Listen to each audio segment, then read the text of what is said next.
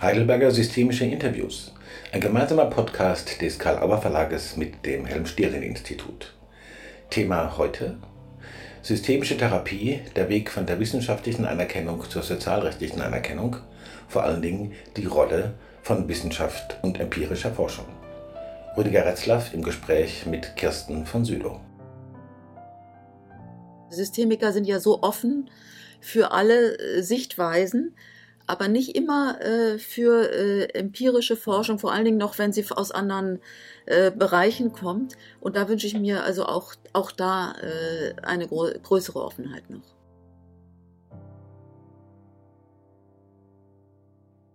Ja, vielen Dank, lieber Matthias. Ähm, ähm, ich glaube, letzte Woche war es, da kam die Nachricht, dass jetzt auch das Bundesgesundheitsministerium äh, das Ja-Wort gegeben hat für die Anerkennung.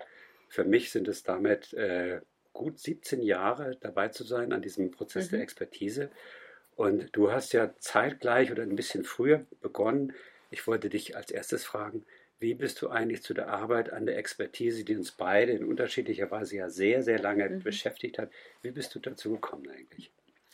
Also die Wurzeln sind, ich bin ja nun einerseits Psychologin und war lange eine forschende Psychologin mit, oder bin es auch immer noch forschend und mit akademischen Ambitionen und äh, gleichzeitig auch auf dem Weg zur systemischen Therapeutin. Da habe ich den Abschluss an dem Institut in Weinheim 1997 gemacht und parallel dann auch an der Klinik für Psychosomatik und Psychotherapie der Universität Gießen eine Ausbildung in tiefenpsychologisch fundierter Psychotherapie.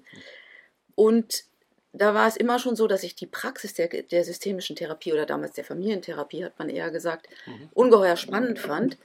Aber mit dem, was da in den Lehrbüchern, gerade in den deutschsprachigen Lehrbüchern zur Theorie stand, nicht so ganz glücklich war. Mhm. Und dann war sicher mein Einstieg in den Blick auf die empirische Forschung zur Wirksamkeit von äh, systemischer Therapie, äh, dass mein damaliger Chef, Professor Christian Reimer in Gießen, das erste deutschsprachige Lehrbuch, äh, das verfahrensübergreifend war, über Psychotherapie herausgegeben hat, mit noch drei anderen Co-Autoren.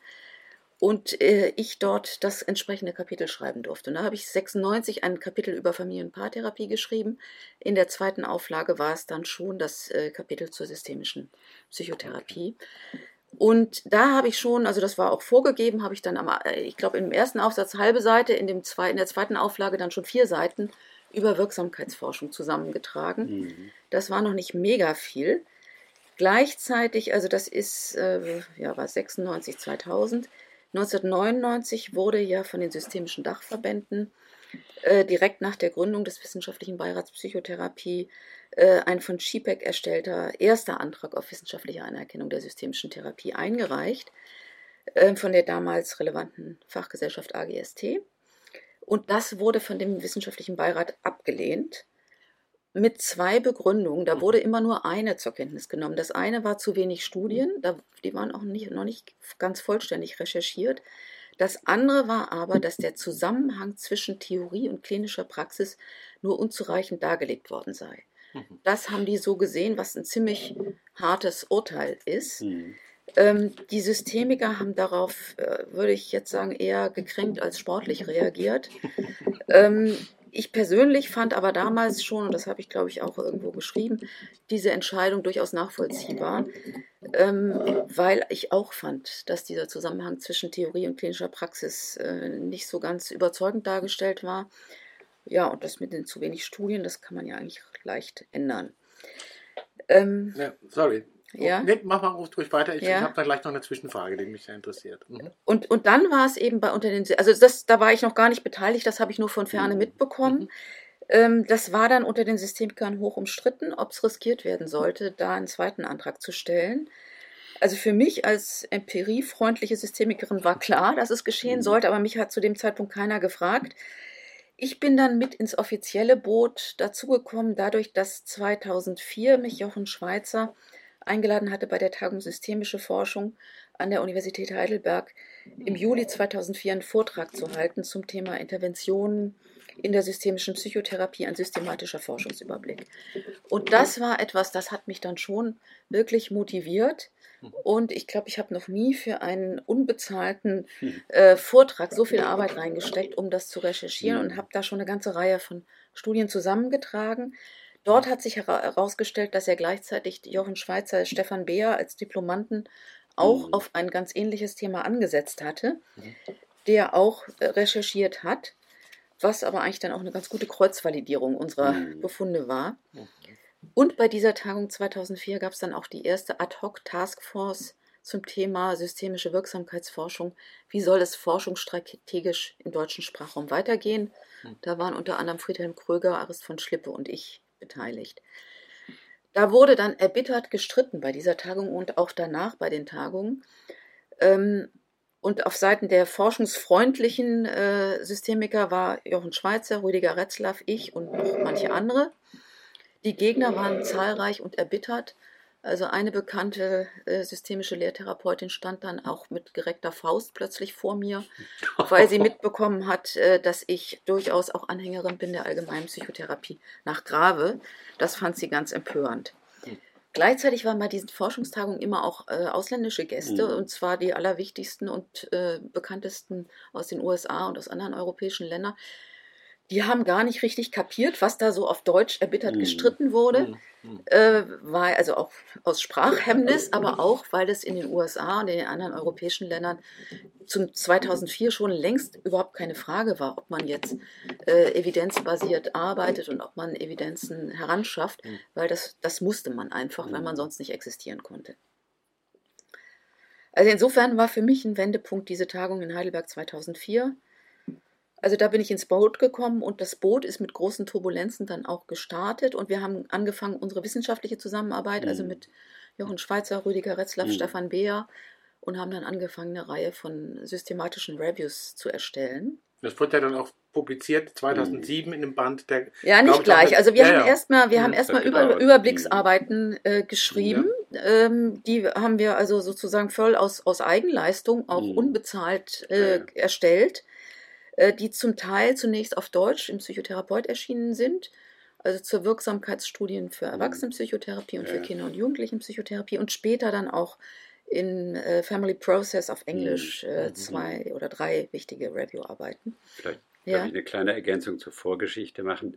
Ich hatte 2003 in den äh, USA mitgekriegt, als ich in die AFDA aufgenommen wurde, die Zahl der Studien ist da. Mhm. Zeitgleich hatte eine Woche äh, vorher hatte ich in der Kammer von äh, der Grevensdorf die hypnotherapeutische Antrag für mhm. den Beirat gesehen, habe gedacht, das kriegen wir hin. Mhm. Und dann hatte ich Jochen Schweizer, der skeptisch war, ob wir genug Studien haben, vorgeschlagen, ob wir nicht einen Diplomant werden. So haben wir den Stefan Beer ah, ja. gezogen. Ja, ja. Äh, sodass ich mich von der Seite her sozusagen als, äh, als Protagonist sehe dann auch. Und die Unterstützung von Jochen war natürlich klasse und dass mhm. wir dann auf der. Forschungstagung diese beiden Daten gepoolt haben oder diese auch die, die Man, mhm. Manpower, Womanpower, mhm. das waren, glaube ich, sehr gute Umstände. Ne? Ja. Das war ja auch damals hier die Zeit, wo überhaupt erst angefangen wurde, sowas zu machen, wie äh, Tagungen mit dem Schwerpunkt systemische ja. Forschung. Ja. Das gab es ja in dem ja. Sinn vorher auch nicht, ja. oder? Mhm. Also ich denke, das war auch ein ganz wichtiger Impuls. Mhm. Diese Heidelberger Tagung ist auch ganz schade, dass die jetzt nicht mehr stattfinden äh, weil das wirklich auch. Vielleicht okay, nimmt sich wär, ja jemand super. an. Ja.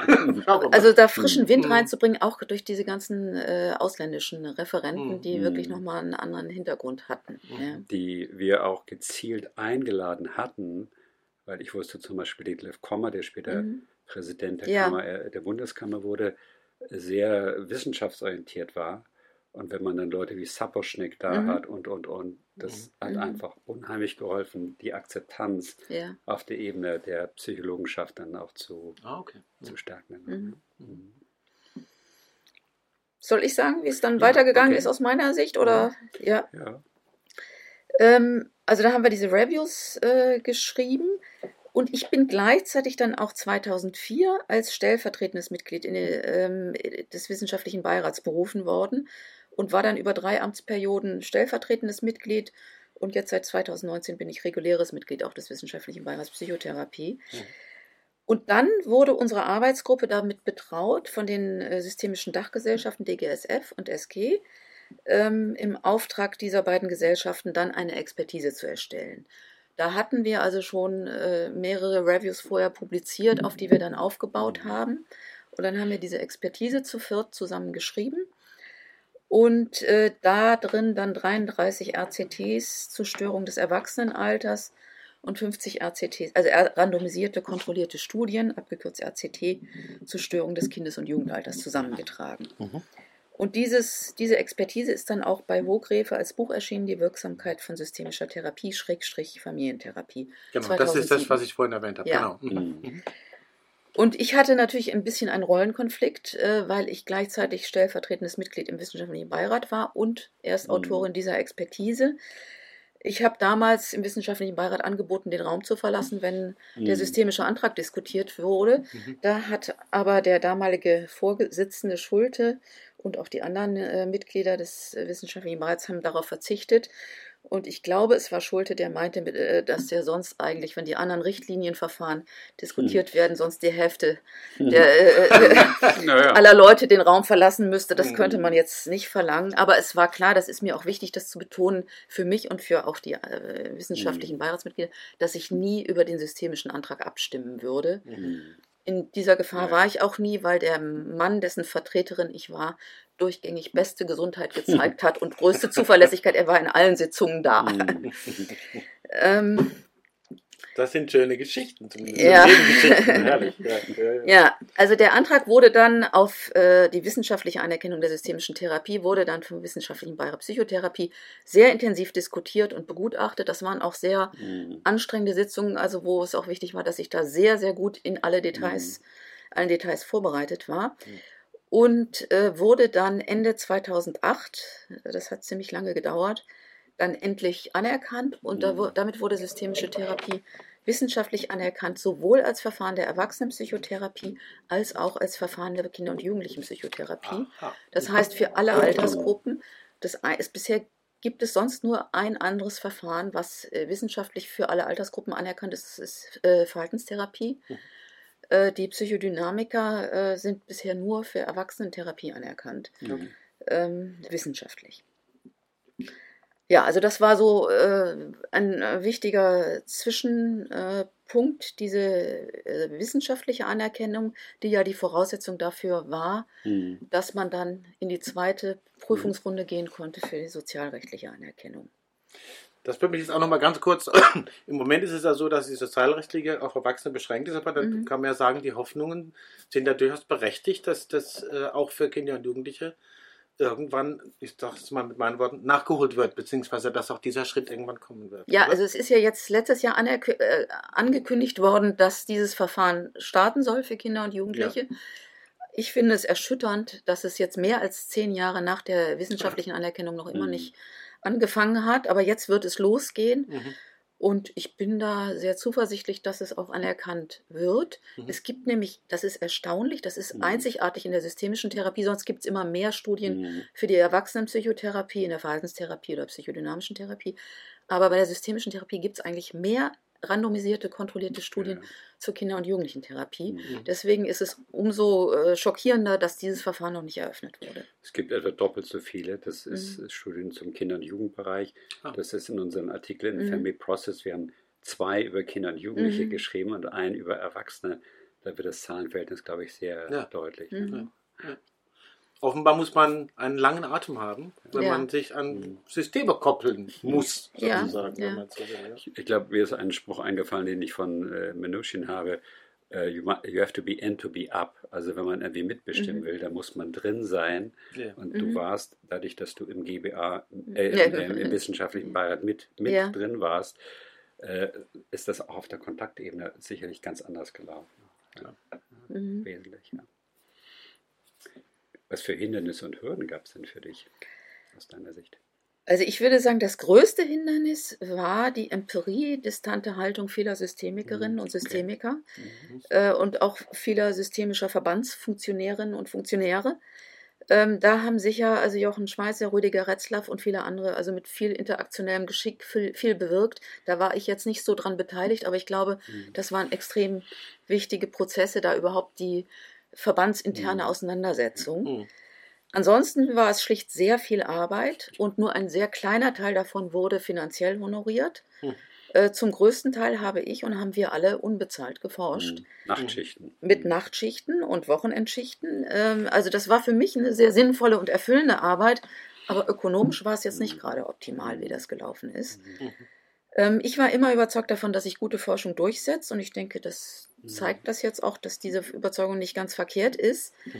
Ähm, Im wissenschaftlichen Beirat war es vermutlich hilfreich, dass ich den Forschungsstand sehr gut kannte Mhm. und so die meisten forschungsmethodischen Zweifel an den Outcome-Studien relativ gut parieren konnte. Mhm.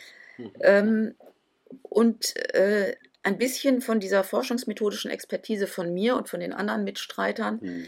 Äh, und auch von Markus Haun, den man da auch noch nennen muss, Mhm. äh, floss auch mit ein in die Auseinandersetzung mit dem IQWIC nach dem ersten Zwischenbericht. Mhm.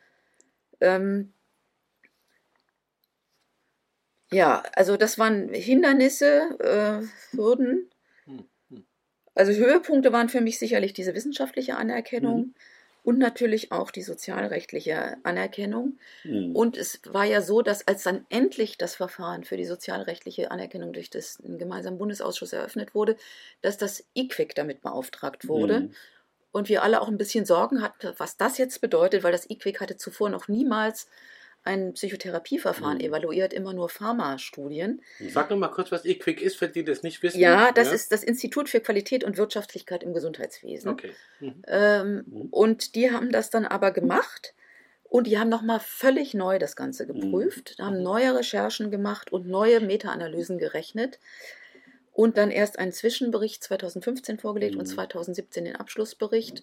Da gab es auch nochmal Konsultationen, wo wir auch nochmal mit eingeschaltet waren. Zwei Anhörungen bei Zwei denen Anhörungen. Zweimal dabei, du warst einmal dabei. Ja. Ja. Also wo wir auch ein paar kritische Sachen angemerkt haben. Aber ich muss sagen, also das war sozusagen Kritik im Detail. Ich finde, dass die eine großartige Arbeit geleistet haben, natürlich auch mit einer ganz anderen Manpower Mhm. dahinter. Mhm. Äh, Also da haben mehrere Mitarbeiter jahrelang dran gesessen an diesen Mhm. Recherchen und Ja, den das ist- Meta-Analysen. Fast 20 Personen. Äh, Waren das so viele? Ja, bis zu 20 Personen, glaube ich. Mhm. Und äh, die haben bezahlt äh, tags gearbeitet, Ja. nicht nachts und unbezahlt. Ja, meine, es ist ja auch so, man kann ja sagen, in- Entwicklung äh, lebt von Widersprüchen und wichtig ist, dass Leute sich darum kümmern, auch um diesen Ja. Diskurs. Das war sicher Mhm. sehr anstrengend. ja, Mhm. Sowohl mit, Mhm. der, mit den äh, Systemen, die man dazu bewegen will, die Anerkennung zu machen, als auch mit denen, die den eigenen Weg, den man da geht, äh, gar nicht so mit besonders freundlichen Augen beobachten. Ja? Ja. Was du vorhin erzählt hast über die Verbände. Ja? Also, ja, Dass man diesen, diesen Diskurs auch aushält und, und äh, mitorganisiert. ja. Ja. Mhm. Aber das, äh, ich, ich war dann wirklich beeindruckt davon. Von der, von der Arbeit des IQWIC kann man auch im Internet nachlesen. Mhm. Äh, diese Berichte, sie sind nur sehr dick. Also der Abschlussbericht ist ungefähr 700 Mhm. Seiten. Das haben, glaube ich, nicht so sehr viele Leute gelesen, Mhm. diese große Arbeit. War aber wichtig, offensichtlich. Ja? Also Das war sehr wichtig. Mhm. Ähm, bedeutsam sind für mich auch die Publikationen, die entstanden sind, unsere Artikel, Mhm. äh, das Hogrefe-Buch und auch Lehrbücher, die ich danach noch geschrieben habe, ein kleines für 2015 und dann auch dieses große Lehrbuch, was ich mit Ulrike Mhm. Borst zusammen rausgegeben habe, 2018 Systemische Therapie in der Praxis. Und da ist auch durch die, auch durch die Kontakte, die ich unter anderem durch die Heidelberger Konferenzen hatte und Ulrike natürlich auch hat, ähm, ist uns auch gelungen, also fast alle wichtigen Begründer wichtiger äh, Manuale, auch systemisch integrativer äh, Therapiemanuale da mit unterzubringen Mhm. Äh, und die oft auch von ihren Begründerinnen und Begründern dargestellt wurden. Also das ist auch was, was ich denke, was wichtig Mhm. ist auch Mhm. für die Lehre in, in systemischer Therapie. Mhm. Wie hast du denn die Zusammenarbeit mit den Mitstreitern, Mitstreiterinnen erlebt? Wir Also waren ich, ja am Anfang eine kleine ja, Gruppe, später hat sich das ausgeweitet. Äh, noch sehr viel später kam in einem, ich meine, zweiten Abschnitt dann ja äh, die Kollegen, Kolleginnen von den Verbänden dazu, die Mhm. sich auch auf der politischen Ebene sehr eingesetzt haben, was wir am Anfang ja mitgemanagt haben, nicht über die Kammern und Mhm. Mhm. bis hin in die Parteien hinein, die ich mal eingeladen hatte Mhm. und so. Ähm, aber wie hast du die Zusammenarbeit als, als Gruppe erlebt? also erstmal jetzt die, die Zusammenarbeit mit der Kerngruppe, also uns Vieren, die da Mhm. angefangen haben. Ähm, also ich bin ja, äh, war erstmal Einzelkind und habe einen sieben Jahre jüngeren Bruder. Also ich Mhm. neige erstmal zum Einzelkämpfertum. Mhm. Das war für mich erstmal echt eine Umstellung, jetzt äh, das zu viert zu Mhm. machen. Ähm, und manches fand ich auch anstrengend, aber ich, im Grunde fand ich das eine sehr positive Erfahrung. Und ich denke, wir haben uns wirklich ganz gut ergänzt und da ziemlich gut zusammengearbeitet. Äh, und ich habe da auf dem Weg auch, auch viel gelernt von euch. Und äh, ja, was, was ich glaube, viele systemische Therapeuten nicht so ganz, äh, also nicht so sehen wie ich, sage ich mal. Mhm. Das am kniffligsten nicht war die Zusammenstellung der Primärstudien. Das war einfach viel Arbeit. Ja? Mhm. Ähm, Fleißarbeit einfach. Das war auch, auch viel ja, Fleißarbeit, aber auch viel wissenschaftliche Sorgfaltsarbeit, mhm. ja, das ja. zu machen. Ähm, aber das, ich, ich denke, dass das Kontroverseste auch unter uns Vieren erstmal war die äh, Einigung darüber, was ist die Definition mhm. von systemischer Therapie, die, die wir da zugrunde legen und äh, was sind sozusagen die grundlegenden theoretischen Konzepte und das unter uns erstmal und dann mhm. aber auch mit den Verbänden. Da mhm. waren ja mhm. noch viele andere Leute, die damit äh, das abgesprochen haben, mhm. das abzugleichen und da sozusagen einen wissenschaftlich tragfähigen äh, Aussagen ja. zu, mhm. äh, zu entwickeln, ja. die dann nachher auch völlig vollkommen vom wissenschaftlichen Beirat, ebenso wie auch vom IQWIC mhm. und vom gemeinsamen Bundesausschuss, ja, das voll übernommen worden ist, mhm. diese Definitionen und, und Grundlagen.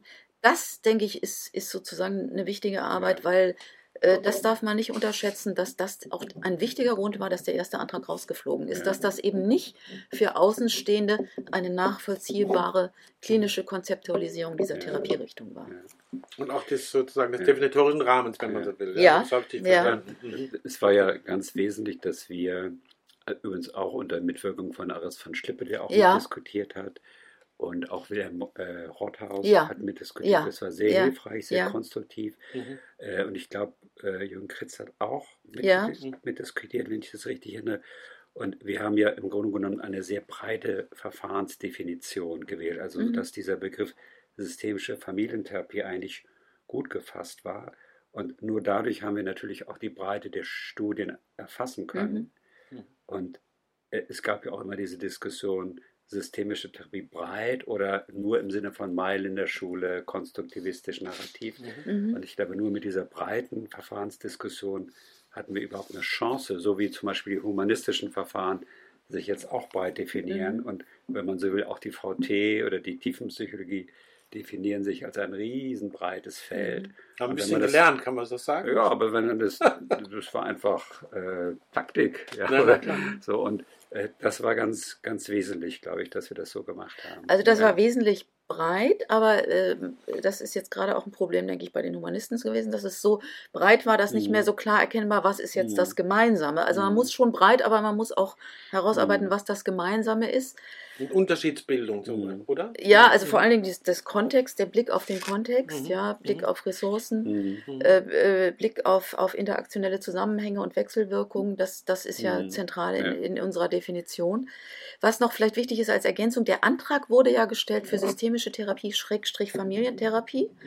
Das hat damals der, der wissenschaftliche Beirat gesagt, Familientherapie geht nicht, weil Familientherapie ist ein Setting, was auch andere machen, obwohl de facto machen es die anderen nur selten, ja, äußerst selten.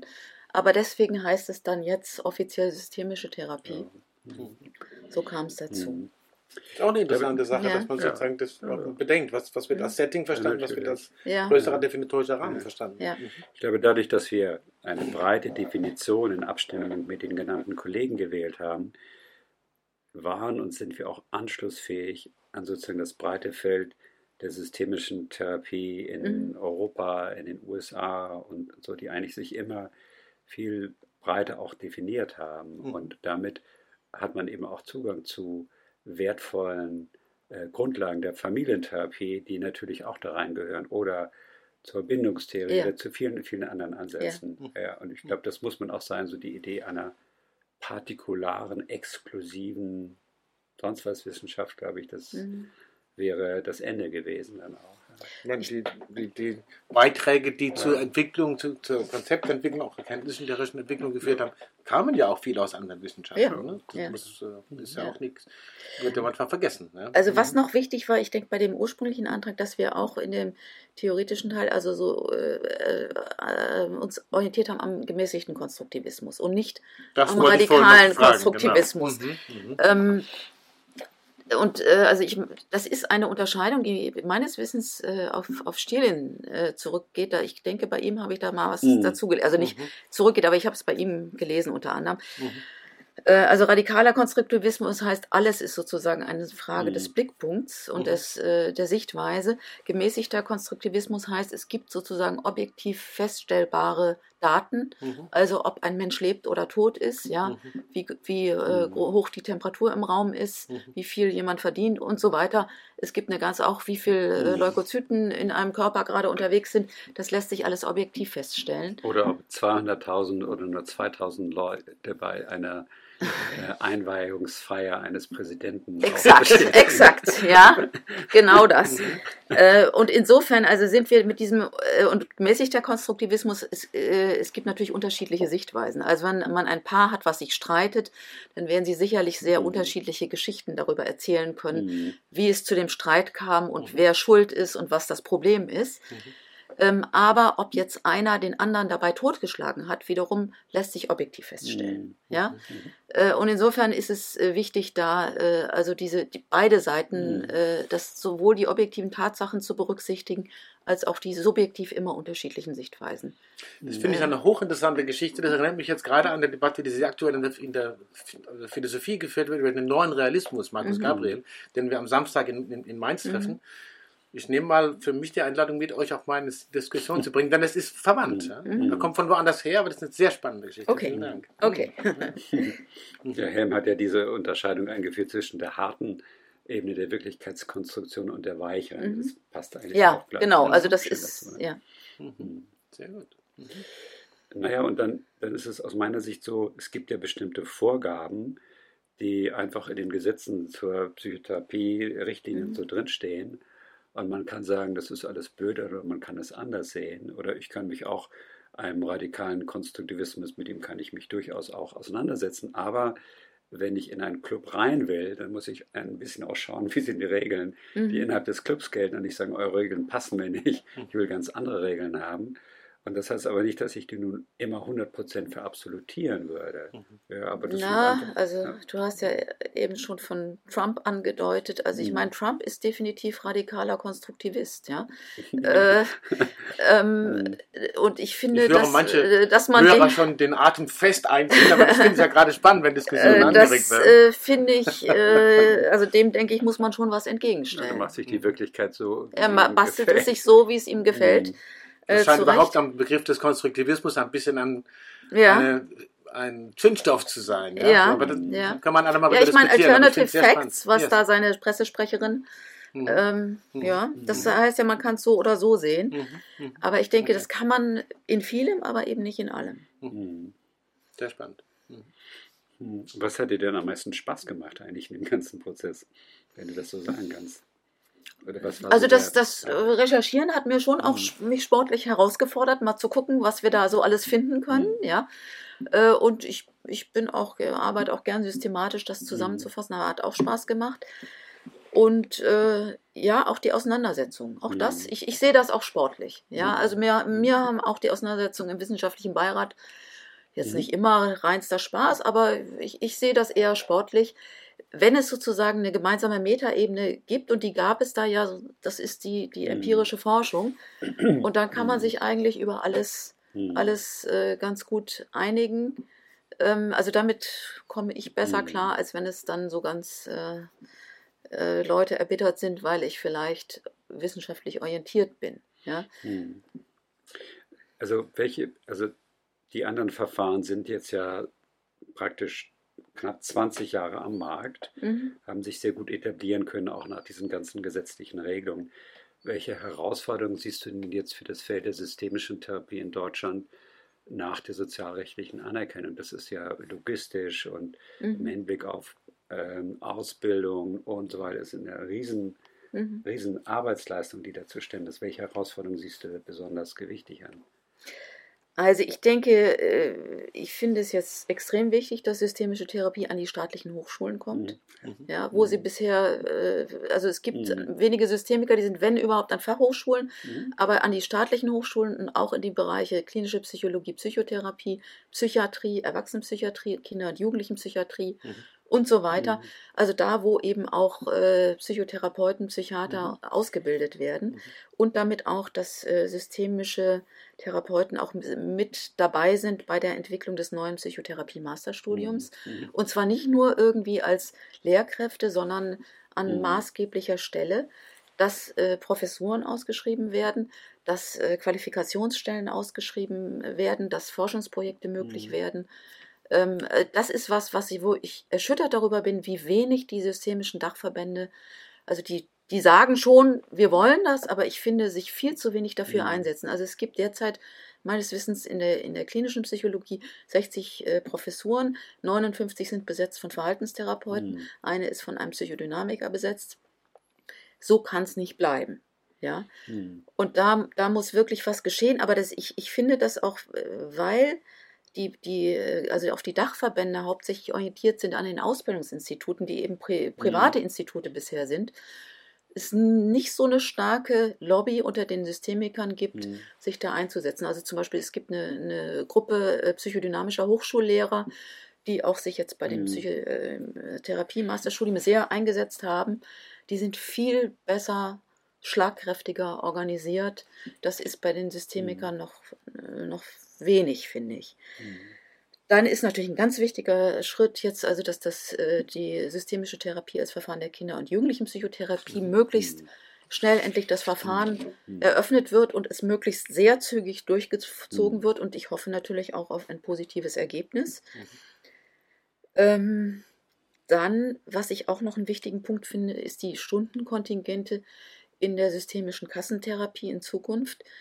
Ähm, dass es nicht nur so wenig Stunden sind, weil es gibt einfach schwer belastete mhm. Menschen und schwer belastete Familien, die jetzt nicht mit 30 oder 40 Stunden alle fertig mhm. sind, auch wenn systemische Therapie wirksam ist und oft schnell wirksam ist. Das heißt nicht, dass alle schwer mhm. traumatisierten Leute dann fertig sind. Und das mhm. finde ich, äh, muss noch viel stärker berücksichtigt werden. Dann denke ich auch, ist jetzt spannend mit den systemischen äh, Therapie-Approbationsausbildungen. Ja. Da muss, also das ist natürlich auch schon dabei, also auch einiges rein an Inhalten, die bisher in systemischen Ausbildungen äh, nur eine ganz randständige oder gar keine Rolle spielen, mhm. ja, wie zum Beispiel standardisierte Diagnostik, Fragebögen, sowas, Forschungsmethodik, ähm, auch verfahrensübergreifende Grundlagen und so weiter, was es alles gibt.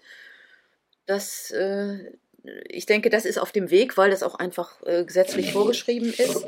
Das andere ist natürlich auch das Psychotherapiestudium, jetzt das neue Psychotherapiestudium, was kommen wird, dass da auch die systemischen Kompetenzen und systemische Sichtweisen viel stärker verankert werden sollten Dazu ist es aber wieder nötig, dass es auch die Leute gibt an den Hochschulen, mhm. die das äh, dann auch dafür sorgen, dass das äh, mhm. getan wird. Mhm. Auch in der Praxis zum Beispiel. Wie führe ich ein Familiengespräch? wie führe ich ein, äh, ein Paargespräch? Das ist etwas, wo, wo sozusagen die, die Standard bisherigen Richtlinien Therapeuten in ihrer allergrößten Mehrheit überhaupt nicht drin ausgebildet sind. Ich würde gerne was zu DGPPN fragen, weil es ist ein ganz großer äh, Dachverband, der äh, jährlich einen Riesenkongress macht. Mhm mit 9000 Teilnehmenden, mhm. äh, wo ich das öfter schon mal war. Und das hat sich ja so entwickelt auch in den letzten 20 Jahren. Könnte äh, so eine Kopplung oder ein Versuch auch dort äh, eine stärkere Präsenz von Systemikerinnen und Systemikern zu haben, zum Beispiel über einen universitären Kontext, auch einen Nutzen haben für die, für die Wahrnehmung systemischer Therapie äh, im Professionsbereich, gerade wenn du weil du von Psychiatrie gesprochen hast? Das wäre sicherlich sinnvoll. Hm. Ja, also ich denke, ich war da sogar auch schon mal. Ich glaube auch, ja. Ja, ich war da schon mhm. mal, aber äh, das wäre natürlich gut, das regelmäßig mhm. äh, da mhm. auch zu verankern. Und es gibt ganz viele weitere. Mhm. Also auch DKPM, ja. ja, auch da war, waren wir schon, mhm. ja, aber mhm. das sozusagen regelmäßig äh, zu machen, aber das ist einfach auch eine Frage der, der Menschen und der Arbeitszeiten. Und auch, äh, ich bin ja, habe ja jetzt nun an dieser privaten Hochschule, an der ich gearbeitet hatte, gekündigt. Ja, mhm. bin also primär in der Praxis und in der, in der Aus- und Weiterbildung tätig. Die Ausfallzeiten, also das ist auch eine Frage, das äh, Kongressbesuche mhm. zu finanzieren, mhm. wenn man eben keine äh, reguläre äh, Stelle an der Hochschule ja. hat. Ja. Gerade, wollten wir sagen, ganz kurz, das kann man dann rausschneiden, Lukas wie auch immer, das war jetzt eine spontane Frage, ja. die mir einfiel. Ja, ja. Wer mhm. guckt hinterher, wie es macht? Weiter. Ich glaube, dass das auch ein wichtiges Stichwort ist. ähm, für das Engagement der Verbände, die sich übrigens tatsächlich sehr engagieren, dass äh, mehr Systemiker in diese neuen Psychotherapiestudiengänge reinkommen. Aber wenn man nicht so viele Leute hat, mhm. die habilitiert sind oder schon eine Stelle im mhm. universitären Bereich haben, dann fehlt einem auch sozusagen fehlen auch das, die Manpower, um das, mhm. das äh, zu verwirklichen. Das ist ein längerer Prozess. Das ist ein längerer Prozess, aber es ist sicher auch ein Problem, dass wirklich sozusagen die, die äh, Nachwuchs mhm. fehlt. Ja? Mhm. Und wo soll der Nachwuchs herkommen, wenn ja. es keine mhm. Professuren gibt, die äh, ja. Masterarbeiten, Promotionen, Habilitationen und so weiter betreuen können? Mhm. Und das mhm. andere ist, dass, äh, dass es ja jetzt so ist, jedenfalls in der klinischen Psychologie, da kenne ich mich am besten aus, dass es äh, oft ausgeschrieben wird, klinische Psychologie und Psychotherapie. Ja, könnte man sich auch bewerben als Systemiker. Es ist aber in aller Regel gekoppelt mit der Leitung einer Hochschulambulanz in Verhaltenstherapie. Mhm. Und jede Bewerbung, in der man nicht Lehrtherapeut für Verhaltenstherapeut ist, fliegt raus. Mhm. Ja? Und mhm. das ist was, wo die Verbände sagen müssen, okay, also das können wir nicht so weitermachen, mhm. das muss sich ändern. Mhm. Ja? Mhm. Dazu erscheint gerade eine Stellungnahme, die ähm, einige von uns für die Deutsche Gesellschaft für Psychologie und Fachtag geschrieben haben, mhm. wo es genau um solche Themen mhm. geht, die jetzt gerade im Netz erscheinen. Okay. Mhm. mhm. Ja, äh, Kirsten, du bist ja nicht nur Hochschullehrerin und äh, Forscherin in Sachen systemischer Therapie, du bist ja auch Praktikerin. Mhm. Ja, und kannst du etwas äh, dazu sagen, das ermutigt, dass eigentlich eine gute empirisch basierte systemische Therapie und eine gute systemische Praxisarbeit, therapeutische Arbeit kein Widerspruch ist, sondern sich wunderbar ergänzen können eigentlich. Weil das ist so mein, mein Ding. Das eine kann das andere auch befruchten. Kannst also ich denke auf jeden Fall, dass, dass äh, Psychotherapieforschung sehr nützlich für die Praxis ist mhm. und auch praktische Erfahrungen wieder zurückwirken ja. auf, auf äh, die Forschungsinteressen. Mhm. Äh, äh, das denke ich, dass sich das gegenseitig sehr befruchtet. Mhm. Ich muss jetzt sagen, ich habe ja nur eine Kassenpraxis mhm. mit tiefenpsychologisch fundierter mhm. Psychotherapie und äh, habe noch als, als Selbstzahler äh, System, mhm. mache ich systemische, für Selbstzahler systemische Paartherapie, ab und zu auch mal Familientherapie für Selbstzahler. Ähm, das ist aber nicht, nicht so mhm. viel und ich wollte nur sagen, es ist ein unterschiedliches Klientel. Mhm. Ja? Mhm. Also Leute, die in, in Paartherapie kommen, die haben oft auch sehr gravierende Probleme mit ihrer Partnerschaft, mhm. die können aber zumindest die nicht so geringen Honorare zahlen, die sie zahlen müssen. Das ist eine extreme Selektion schon. Ja. Die Leute, die ich sehe jetzt mit Kassenpsychotherapie, das sind andere Leute, also zum Teil natürlich sind auch die dabei, die auch sonst äh, da kommen, eine, aber es sind auch eben Leute, alleinerziehende äh, Mütter mit äh, auf Hartz IV und äh, vielleicht drei Kindern von drei verschiedenen Vätern, die auch alle irgendwelche psychischen ja. Belastungen haben. Das ist ein anderes Klientel mit viel geringeren, also bei manchen viel geringeren ökonomischen, manchmal aber auch viel geringeren sozialen mhm. Ressourcen. Ja. Und ich denke, dass viele, also dass es innerhalb der Systemiker wirklich eine Kluft gibt von Leuten, wie Rüdiger oder mir, die also, also auch im, im, Kassensystem schon länger arbeiten, jetzt mit anderen Richtlinienverfahren mhm. und die diese, diese schwerer belasteten Klienten mhm. kennen. Ja. Und die anderen Systemiker, die dann vielleicht Coaching machen mit Führungskräften, ja, oder eben Paartherapien mit Leuten, die zumindest das Geld für die Paartherapie haben, äh, die, die kennen das nicht so, mhm. ja. Und ich, ich, mir liegt das sehr am Herzen, dass auch in der systemischen Therapie es möglich sein muss, auch schwer belastete, schwer traumatisierte, sozioökonomisch schwache Menschen ähm, zu therapieren. Und das geht nicht immer alles in 20, 30 Stunden. Mhm. Ja. Und was dazu kommt, und das hat mich auch immer beflügelt, ähm, abgesehen von äh, dem Gedanken der Wissenschaftlichkeit, gibt es ja auch die Überlegung, dass Patienten oder Klienten die Möglichkeit haben sollen, Zugang zu kriegen zu einem Verfahren, das wir als wirksam finden und sehr hilfreich.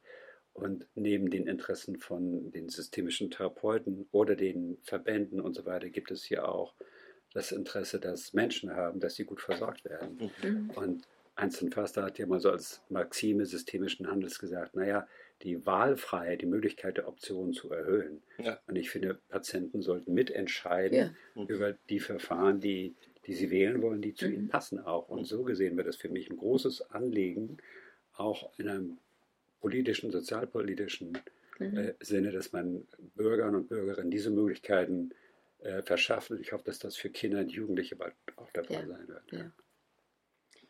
Mir ist gerade noch was eingefallen. Vielleicht, mhm. weiß nicht, ob ihr noch eine Frage habt, aber vielleicht als Abschlussstory. Ich habe gerade mhm. eine Graphic Novel gelesen, die mhm. auf den Bestsellerlisten steht, über Alexander von Humboldt, mhm. über seine Reise nach Süd- und Mittelamerika. Und ich habe mir gerade so, als ihr erzählt habt über die Geschichte und über eure Gruppe, wie sie sich mhm. erweitert hat und all die Dinge, das mir fast als Graphic Novel vorgestellt. Äh, sozusagen könnte man auch so erzählen. Und ich bin relativ sicher, wenn äh, die Geschichten, die ihr zu erzählen habt, gehört werden, dass auch, äh, hoffentlich nicht erst in 200 Jahren, sondern vielleicht bald auch die eine oder andere Geschichte sich ein bisschen verändert über den Prozess der Anerkennung und vielleicht auch über die Zukunft. Ganz knapp und kurz, vielleicht noch, was hat es für einen, außer dem, was ihr jetzt schon gesagt habt, was der Rüdiger am Schluss gesagt hat mit den sozialpolitischen Fragen, was hast du für einen Wunsch für die nächsten fünf Jahre, was passieren wird über die Anerkennung der äh, systemischen Therapie für Kinder und Jugendliche hinaus? Was wünschst du dir für die Szene? Ähm, mehr äh, Neugier auf Wissenschaft und empirische Forschung wünsche ich mir für die Systemiker. Also Systemiker sind ja so offen für alle äh, Sichtweisen, aber nicht immer äh, für äh, empirische Forschung, vor allen Dingen noch, wenn sie aus anderen äh, Bereichen kommt. Und da wünsche ich mir also auch, auch da äh, eine größere Offenheit noch. Ganz herzlichen Dank, dass ihr gekommen seid für eure Zeit. Es war sehr spannend und ich bin überzeugt, dass es spannend weitergeht mit den Geschichten.